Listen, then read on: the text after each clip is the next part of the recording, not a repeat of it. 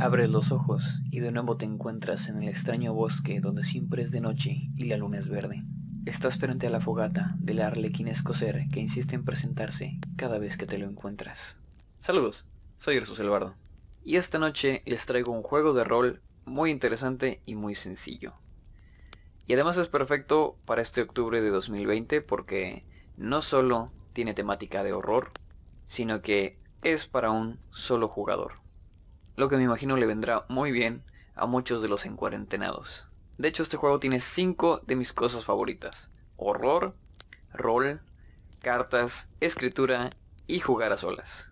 Y si piensas que es triste o patético, que una de mis cosas favoritas sea jugar a solas, claramente no eres introvertido. Pero bueno, para aquellos que quieran y puedan jugar con otras personas, el juego tiene una variante grupal de la que hablaré más tarde. Como ya vieron en el título de este capítulo, el juego se llama English Eerie y tiene un subtítulo algo largo que me esforzaré por pronunciar. A ver, aquí voy. English Eerie Rural Horror Storytelling Game for One Player. O en español, con mi mejor traducción, Misterio Inglés, juego de historias de horror rural para un jugador. Probablemente hay mejores traducciones, eh, de hecho la traducción oficial al español es cuentos de ánimas. Y creo que pueden comprar también esta versión, pero es eh, bastante más cara. En fin, les explicaré un poco sobre el juego. Primero haré una descripción superficial, hablando más o menos de lo que trata el juego. Y luego les hablaré de las reglas con un poco más de detalle porque hay algunos aspectos curiosos sobre las reglas. Por ejemplo, eh, la cosa de que es un juego de rol que no tiene un máster o un director de juego. Como su propio nombre lo dice, English Eerie es un juego de horror ambientado en la campiña inglesa. Y para explicarles esta parte les voy a leer un poco de la introducción del manual, otra vez con una traducción mía que probablemente no sea muy buena. Aquí va. La campiña inglesa está encantada. Si te detienes en el silencio de un bosque solitario, podrás escuchar a las hojas de los árboles susurrar sus secretos en tu oído, y te darás cuenta de que hay algo que no está bien aquí.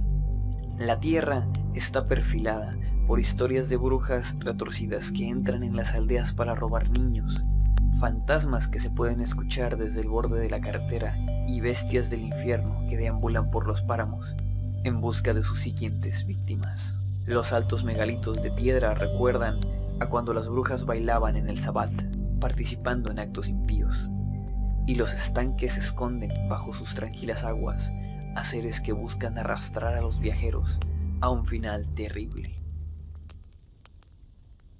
La meta de English Eerie es que sus jugadores pueden contar su propio cuento de horror rural a través de entradas de un diario. ¿sí? Si alguna vez han leído, pues no sé, relatos o cuentos de horror, uno de los formatos más populares es que el personaje que vivió esa aventura de horror escribió todo en un diario y nosotros estamos enterándonos de la historia a través de su diario. Es un poco también como las películas de found footage o que en español vendría siendo algo así como video encontrado. Eh, creo que el caso más característico es el de la bruja de Blair o tal vez los de Rake últimamente.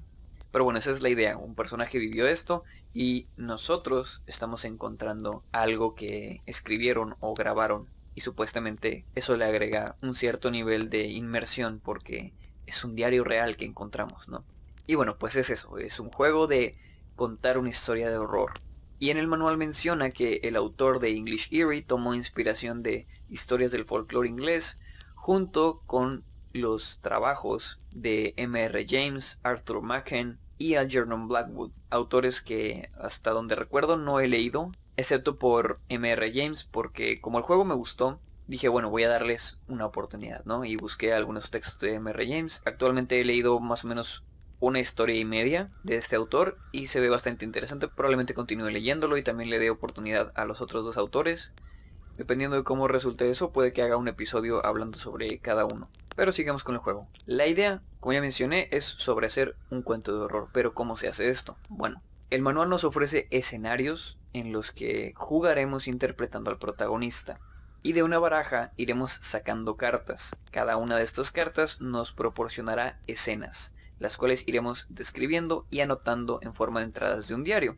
Algunas de estas cartas tienen cierta dificultad y son llamadas cartas de obstáculos. Estos obstáculos pueden ser superados tirando un dado de 10 caras. Si el resultado del dado es igual o superior a la dificultad de la carta, hemos superado el obstáculo. De lo contrario, el obstáculo nos causa problemas y perderemos puntos de espíritu, los cuales explicaré más adelante. Y bueno, ya sea que fallemos o superemos el obstáculo, el resultado se tiene que escribir en el diario siendo fieles a lo que haya sucedido. ¿Sí? Nada de que, ay, no me salió la tirada del dado, pero voy a decir que sí superé el obstáculo. No, ustedes apéguense a sus tiradas y van a ver que se va a ir creando una historia muy interesante. Y bueno, esto es lo más básico. Resumiendo, se van sacando cartas y escribiendo entradas en un diario desde el punto de vista del personaje. Y esa es la parte más de rol. El, el, ir tirando dados y el escribir desde la mentalidad del personaje. Sí, tomando el rol del personaje. Y lo interesante es que al terminar el escenario tienes un texto que es prácticamente un relato o un cuento de horror. Y puedes disfrutar pues releyéndolo o compartiéndolo con tus amigos. Por cierto, el manual recomienda escribir con papel y lápiz, o a lo mejor con pluma, no sé, en un cuarto oscuro y a la luz de una vela. Esto es más que nada para generar atmósfera, ¿no? Como si de verdad fueras el personaje escribiendo el diario. La verdad es que yo lo hice a plena luz del día y en un documento de Google Drive, pero aún así fue muy divertido. Si ustedes lo intentan como el manual sugiere, pues déjenme un comentario contándome cómo les fue. Bueno, si están en YouTube o en, Evox, porque creo que en Spotify no puedes dejar comentarios. Y ahora les explicaré un poco más a detalle las reglas del juego para que vayan haciéndose más a la idea de cómo es el proceso de jugar, ¿no? Como ya mencioné, para jugar necesitas el manual, una baraja inglesa, algo para escribir, un dado de 10 caras. Si no tienen uno de estos dados, eh, no pasa nada, pueden encontrar en internet, en una página, tirar dados, o sea, pongan en Google dados online y podrán encontrar algo para tirar dados. O hay aplicaciones que emulan dados en, en, los smartphones. O sea eso realmente no es un problema. Suele ser mejor o bueno da una sensación más satisfactoria tener un dado físico pero en caso de que no los tengan pues esta es una forma en la que pueden conseguirlos y algo que funcione como tokens esto último pueden ser tapas de refresco canicas trozos de papel lo importante aquí es que sean dos eh, tokens diferentes reconocibles porque uno se necesita para el atributo de espíritu del personaje y otro para su atributo de resolución. ¿Y qué son espíritu y resolución? Bueno, la resolución representa la determinación de tu personaje para salir adelante y su capacidad para racionalizar lo irracional y mantenerse cuerdo. Esto me recuerda un poco a la mecánica de cordura en Call of Cthulhu, lo cual me parece muy interesante. Y bueno, mecánicamente la resolución se puede gastar, o sea, son puntos, son tokens que tú tienes físicamente en la mesa y puedes gastarlos para mejorar una tirada del dado. Es decir, si tienes un obstáculo de dificultad 5 y en la tirada del dado te cae un 4, puedes gastar un punto de resolución para superar ese obstáculo.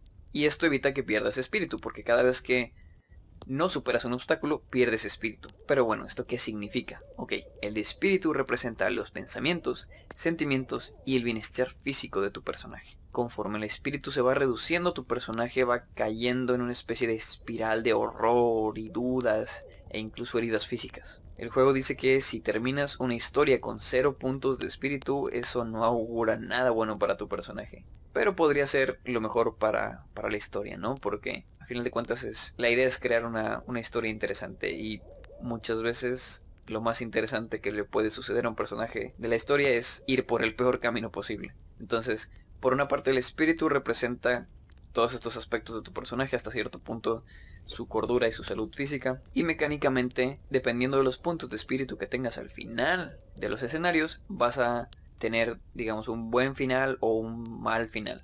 No en el sentido de que uno sea mejor que el otro, sino que particularmente para tu personaje, pues no es bueno morirse. Entonces ese sería el final malo. Y el final bueno pues sobrevive de alguna forma. Ahora hablemos un poco de las cartas. Y es aquí donde llegamos a la parte en donde el juego no tiene un director. O bueno, eso no es exactamente cierto, porque nosotros como jugadores estamos en parte haciendo el trabajo de jugador y en parte haciendo el trabajo de director. Pero la otra parte del trabajo del director lo hacen las cartas. Como ya mencioné, cada carta te va dando una escena. Sin embargo, las escenas no son detalladas, ¿sí? No te dice que llegas a una habitación y te encuentras con esto y, y, hay muebles y cosas. No, te dice cosas más como hay un avistamiento extraño de una criatura. Y tú puedes colocar ese avistamiento en donde tú quieras, dentro de una casa, afuera en un páramo, en un río. Te entrega, digamos, como que semillas de escenas que tú vas nutriendo y desarrollando.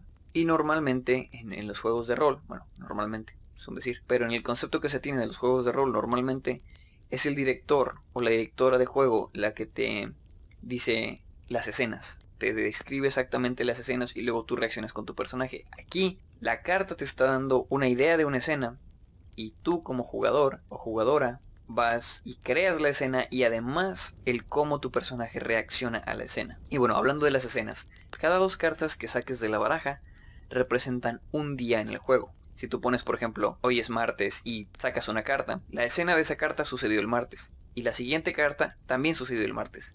Después de eso ya la tercera carta sucede el miércoles. Y así sucesivamente.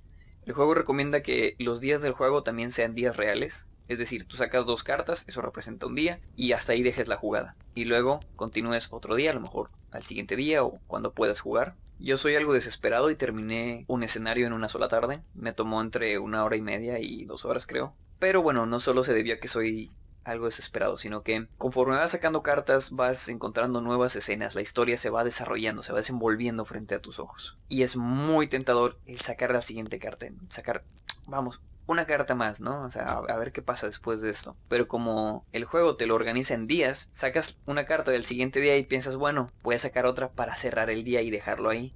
Pero luego se queda muy interesante y sacas otra carta y, así te vas y, y, eso fue lo que me pasó a mí. Y la verdad es que son dos modalidades que puedes utilizar. Puedes jugar un escenario en una sola tarde o a lo largo de un solo día si es, no sé, fin de semana o así. O puedes tener la jugada a lo largo de varios días. Si tienes una tarde libre, que dices tú, bueno, puedo dedicarle unas 2-3 horas a este juego y tengo ganas de hacerlo, puedes perfectamente acabarte un escenario en una tarde. Si no tienes mucho tiempo libre, puedes jugar 10-15 minutos nada más. Y eso es otra cosa que me gusta mucho de este juego, esa flexibilidad de poder jugar, ya sea de un tirón, jugadas largas, o hacer jugadas poquito a poco a lo largo de varios días. Ahora, he estado hablando de que el juego y escribes y demás. Y probablemente estén pensando que puede ser un juego difícil porque requiere de escribir una historia. Y a lo mejor si ustedes no son personas interesadas en la escritura o si nunca han escrito nada, más allá de cosas que te asignaron en la escuela, podrán estar pensando que pues que es difícil el juego. Pero la verdad es que no lo es, o cuando menos a mí no me lo pareció. Y la razón de que el juego me haya parecido fácil es que el manual te da todo lo que necesitas. Te da una premisa, un grupo de personajes secundarios y sus descripciones, giros de trama, pistas, obstáculos y hasta opciones de un final. Y todo lo que tenemos que hacer como jugadores es ir hilando las escenas que las cartas nos van dando. Y esto, además de muy sencillo, es muy divertido. Porque cada vez que sacas una carta piensas, bueno, ay, ¿será una carta que simplemente me diga algo que sucede? Porque están esos dos tipos de cartas, las cartas de obstáculos y las cartas en las que simplemente sucede algo. Y los obstáculos pueden ser ambientales o pueden ser de personaje, ¿sí? O sea, en las cartas ambientales pues un árbol o un río o una niebla o algo se te interpone. En las cartas de obstáculos de personajes, los personajes secundarios hacen algo. No necesariamente algo directamente maligno. Puede ser que un personaje se asustó mucho y entonces tienes que calmarlo y ya no pudiste atender el, el problema que tenías que atender, ¿no? Y eso se convirtió en un obstáculo. Pero también están las cartas de pistas, en donde simple y sencillamente la carta te dice encontraste esto. Si no hay ningún obstáculo alrededor de la pista, solo te dice encontraste esto, encontraste unos huesos o encontraste un libro misterioso o encontraste algo. Entonces piensas, bueno, ¿será una carta que, me dé una pista de lo que está pasando o será otro obstáculo? Este, o no, ¿qué, qué, va, a, pasar? O sea, ¿qué, ¿qué carta sigue? Y bueno, como mencioné, los escenarios ya están prácticamente escritos, ¿sí? O sea, hay varias tablas que te dicen que son las tablas de obstáculos, las tablas de tensión y demás. Y las tablas de también está la, tabla de los de las pistas. Y hay dos formas de jugar a esto. Puedes meterte al escenario, leer la, premisa, leer los personajes secundarios y comenzar a jugar sin saber qué va a pasar. Esto puede ser divertido porque te vas encontrando con la historia conforme avanzas, pero como no conoces la historia, puedes ir incluyendo ciertas descripciones o ciertos elementos que a lo mejor no cuadran con la historia. Así que la otra forma es leerte el escenario completo desde el principio. Y así ya sabes qué es lo que va a pasar, más o menos. O bueno, a grandes rasgos tienes una idea de hacia dónde va la historia. Porque insisto, el juego te deja bastante libertad para crear tu historia. Entonces, ya sabes las pistas que te vas a encontrar, por ejemplo. Y así va a ser más fácil hacerte una idea en la mente antes de comenzar a escribir la historia. Y esto no es tan, digamos, tan emocionante como ir describiendo la historia, pero te hace más fácil el crear una historia algo más coherente. Y aún así es emocionante porque ya sabes los elementos con los que te vas a encontrar, pero no sabes dónde van a salir. La baraja agrega ese elemento aleatorio en el que tú sabes que te vas a encontrar como pista unos, unos huesos en el bosque, por decir algo. Pero no sabes en qué momento la historia va a suceder. Eso puede suceder inmediatamente al principio o puede suceder casi al final de la historia. Y las pistas también, o sea, puedes encontrarte muchas pistas al principio y tu personaje a lo mejor tiene más chance de sobrevivir al escenario porque encontró las pistas rápido. O puedes encontrarte casi todas las pistas al final cuando ya estás muy metido. Eh, o bueno, cuando tu personaje ya está muy metido en el problema y ya de casi de nada le sirven las pistas, a lo mucho le servirán para saber la verdad sobre lo que está sucediendo. Así es que eso es muy, muy interesante. Ahora, con, con este detalle de que los escenarios ya estén escritos.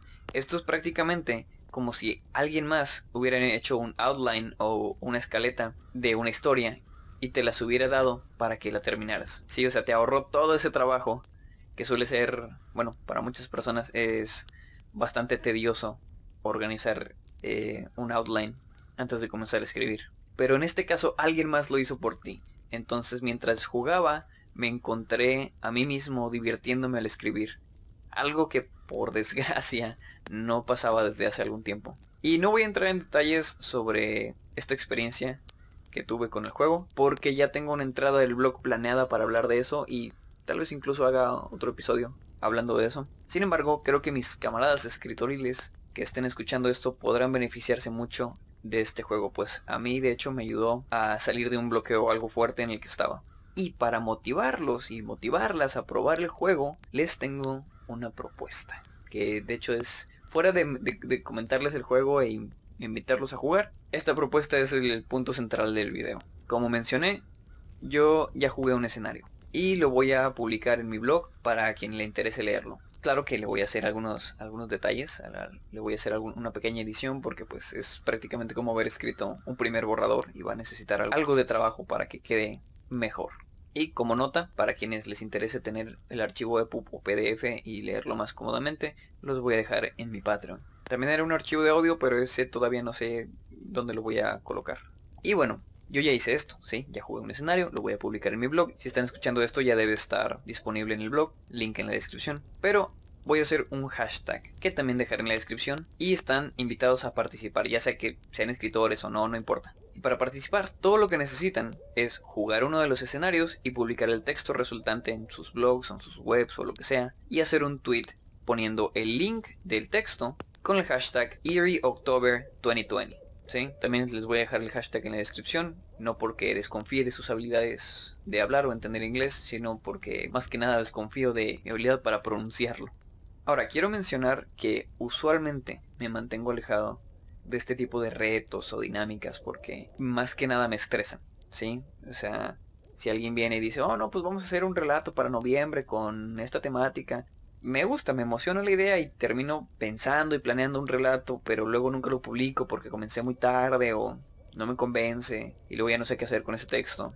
Pero creo que en este caso puede ser distinto. Para empezar, es solo un relato, no necesitan escribir dos o tres relatos o lo que sea, no, uno solo. Pero no solo eso, como es un juego, además es divertido escribir. Es muy relajante, o bueno, a mí me pareció bastante relajante, incluso dentro de toda la temática de horror del relato. Y hago esta dinámica no solo porque se presta para el juego, sino porque hace un tiempo pensé en, algo que me pareció muy interesante. De hecho, creo que hice un tweet al respecto. Y la idea era que si le das la misma base a diferentes escritores, van a escribir cosas muy diferentes. O sea, si tú le das la idea a 10 gentes de un árbol embrujado, te van a dar 10 historias completamente distintas. Todas van a tener un árbol embrujado, pero con su propio toque, ¿no? Y este juego me pareció el ejemplo perfecto porque dar un solo tema es bastante ambiguo, ¿no? O sea, cada quien puede hacer lo que quiera. O sea, pueden tener un árbol embrujado en medio de un bosque, pueden tenerlo en medio de una plaza, puede estar adentro de una casa, puede estar en otro planeta. Simplemente les dijiste árbol embrujado. Pero este juego es distinto. Este juego ya te da un escenario, personajes, giros de trama y finales. Y aún así, estoy seguro de que las historias van a ser muy distintas.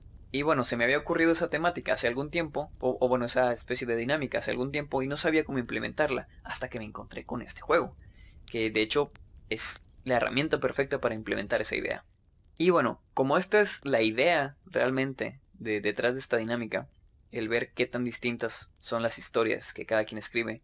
Si ustedes no quieren verse influenciadas o influenciados por cómo yo escribí mi jugada, pueden primero ir y buscar el manual, que por cierto está en inglés, o sea, les voy a dejar el link para el manual, pero está en inglés, y hacer sus jugadas primero antes de leer la mía. Y por si quieren luego comparar jugadas, la, la jugada que yo hice ahorita es el segundo escenario del libro, que se llama The Lost River, que vendría siendo algo así como el río perdido. Y ahorita estoy jugando el primer escenario, The Beast on the Moor, eh, o la bestia del páramo, creo, algo así. Y este segundo escenario lo estoy intentando jugar más tranquilamente, o sea, en lugar de hacerlo en una tarde, pues lo estoy haciendo a lo largo de varios días. E, en fin, estaré leyendo el hashtag si se animan, y un par de días antes del 31, o tal vez el mero 31, voy a subir otro episodio mencionando mis textos favoritos del hashtag y probablemente también haga lecturas de los dos o tres textos que más me hayan gustado. Ahora, no es un concurso, yo realmente no es como que sea alguien adecuado para juzgar sus textos. Y como mucho ganarían publicidad, pero tengo como 5 suscriptores en YouTube. Así que tampoco es como que vayan a ganar publicidad importante. Lo hago más que nada por diversión y por compartir este curioso juego con ustedes. Les voy a dejar el link al PDF del juego en la descripción está en esa modalidad de pago que te deja eh, pagar lo que tú quieras. Sí, creo que el precio sugerido son 4 dólares. Digo, si ustedes tienen el poder adquisitivo para pagar eso o incluso más, pues ustedes sabrán. Eh, les recomiendo que, que, sí paguen lo, que ustedes puedan porque es un muy buen juego. Si no, creo que te deja pagar nada por el juego eh, en caso de que quieran conseguirlo. Esa es una opción. Y hemos llegado ya a la parte final de este episodio. Les recuerdo que en mi Patreon podrán encontrar los archivos EPUB y PDF del texto del escenario que jugué, junto con todos los demás textos de mi blog, mis, mis relatos. Y además, bueno, si se suscriben van a encontrar eso ahí, pero también podrán tener acceso a un servidor de Discord donde podrán tener jugadas de rol conmigo. De hecho, podríamos probar la versión de varios jugadores de, de English Eerie. Creo que podría ser interesante. O hacer un one shot de Call of Cthulhu, digo. Podemos jugar varios juegos que estén alineados con, el ambiente de octubre, ¿no? Eh, como nota, de momento estoy investigando varios juegos de, de estos que dicen que no tienen director de juego y les hablaré de otros que también me han gustado. Elegí English Eerie como el primero para hablar de ellos porque se presta mucho para octubre y porque me permitía además hacer esta dinámica que tenía ganas de hacer desde hace algún tiempo. Gracias por escuchar este podcast. Puedes encontrar mi contenido en YouTube, Spotify e iVoox.